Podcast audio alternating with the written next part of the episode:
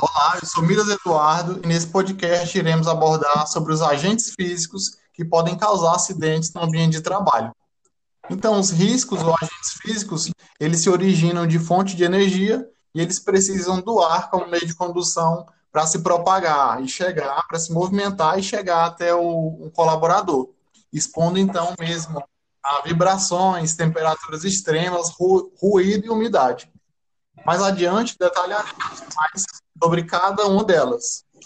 Um estudo interessante realizado pelo Observatório de Segurança e Saúde do Trabalho, chamado Smart Lab, mostrou que no período de 2015 e 2018, os setores que sofreram a maior frequência de acidentes do trabalho causados por esses agentes físicos são o comércio varejista, os hospitais, transporte rodoviário de carga e a construção civil, sabendo que esses números representam em torno de 25% dos registros e abertura de CAT, que é a comunicação do acidente de trabalho.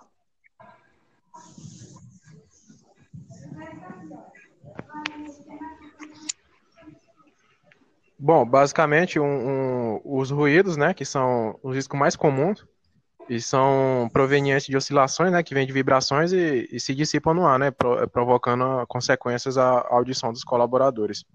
É, nas análises de risco, né, elas são medidas de forma quantitativa, porque pela norma, ela se passar por acima de 85 decibéis, ela pode causar surdez, né, temporária ou permanente, com uma das consequências. E além disso, não só essas consequências, ela pode trazer outras coisas também, como o estresse, o aumento de pressão sanguínea, a falta de atenção do colaborador, e, e há diferentes maneiras né, de, de reverter isso, de prevenir que isso ocorra. Uma delas é a instalação de EPCs, como medidas redutoras de ruído, o uso de EPIs, como o, o protetores auriculares, que são os mais comuns, né?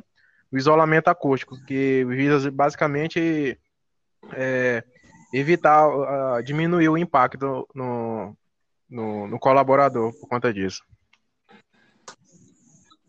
a umidade, é, sendo um pouco menos comum do que esses, esses dois que foram citados, é, a umidade no ambiente de trabalho pode provocar quedas, deslizamento, é, doenças no sistema respiratório e problemas na pele.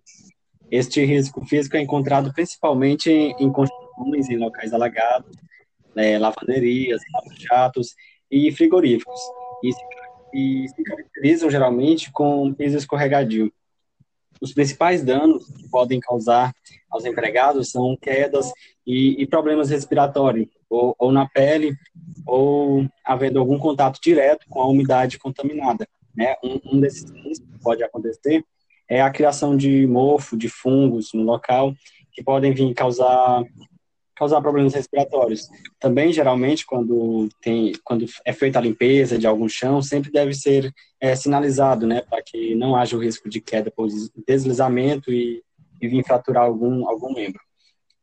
É, as formas de prevenir, os meios de prevenção são os de, de EPIs, como luvas e bota de borracha, é, a adoção de ralos para que a água escoe e o uso de barreiras de contenção para evitar deslizamento. Tá. Um dos riscos mais comuns é a temperatura. No caso do calor, este risco pode ser encontrado em trabalho de céu aberto ou incidência no solar, em cozinhas, nos fornos, fogões, minerações, através de fornalhas. É, os danos que a exposição ao calor excessivo pode causar aos trabalhadores vão desde a desidratação, insolações ou problema muito grave de queimaduras, câncer de pele ou problema de visão. Tá. Algumas, tem algumas formas de prevenção do calor. Os meios de prevenção contra o calor excessivo são a utilização de EPIs, como luvas, botas e mangotes, meios de proteção coletiva, como isolamento de fonte de calor, é, ventilação adequada do ambiente e a utilização de proteção solar. É, já no caso do frio, ele pode ser encontrado principalmente em frigorífico, em operações portuárias, manuseio de cargas congeladas. É, o frio excessivo pode levar a trabalhadores à hipotermia em casos graves de exposição, além de poder causar problemas na pele e no sistema respiratório, causando morte.